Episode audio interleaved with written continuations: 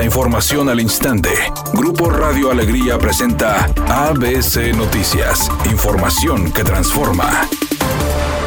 Antes del arranque de la construcción del acueducto El Cuchillo 2, el director de Agua y Drenaje de Monterrey, Juan Ignacio Barragán, señaló que iniciarán con trabajos de excavación y preparación para las plantas de bombeo, debido a que la producción de equipos tomaría seis meses y las tuberías otros tres meses, indicando que se encuentran en proceso de contratación, detallando que la tubería y el equipo para la planta de bombeo serán instalados hasta que termine su fabricación. Por otra parte, dijo que se contempla la adquisición de algunos terrenos que se encuentran sobre el derecho de vía, pero no especificó algún monto.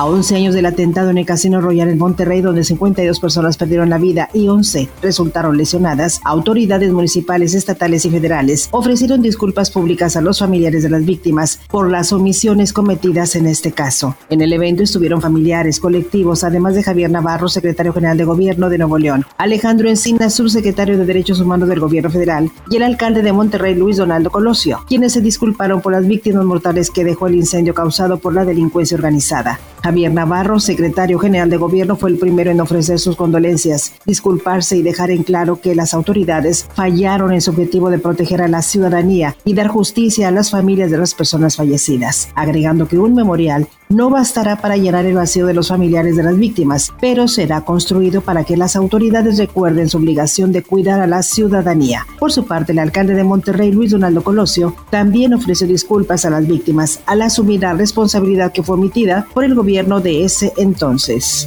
debido a las afectaciones económicas por la pandemia del coronavirus y el aumento de precios en alimentos a nivel mundial. Originado por la guerra Rusia-Ucrania, el Banco de México ajustó al alza sus previsiones para la inflación en los meses que restan de este 2022. Al presentar su informe trimestral, Banjico advirtió que los efectos de choques sobre los precios en alimentos y servicios podría tener una duración mayor a la estimada o incluso agudizarse, lo cual, dijo, al finalizar el año, la inflación podría ser mayor a 8.15%. Editorial ABC con Eduardo Garza. Muchos padres de familia quieren dejar a sus hijos en carro hasta las puertas de las escuelas y colegios y quedarse ahí parados en segunda y tercera fila viendo hasta que el muchachito se meta al edificio, importándoles poco el tráfico y congestionamiento vial que provocan. Las secretarías de vialidad deben poner orden, las escuelas poner sus reglas y los padres de familia ser conscientes. Al menos esa es mi opinión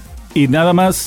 ABC Deportes informa, los equipos en la NFL recortaron su roster a 53 jugadores. Lamentablemente en los Vaqueros de Dallas no hubo lugar para Isaac Alarcón. Vamos a ver si los Vaqueros lo pueden mantener en la escuadra de prácticas. El que sigue protegido con los 49 de San Francisco es Alfredo Gutiérrez, el también liniero ofensivo ex Borrego. Un año más seguramente se quedará en el programa del equipo Los 49 de San Francisco.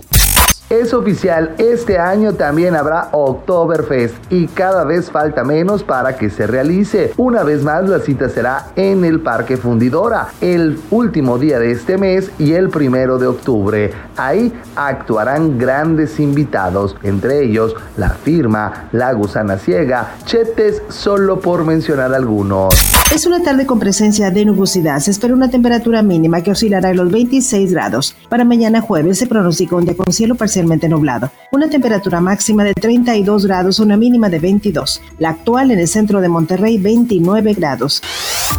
ABC Noticias. Información que transforma.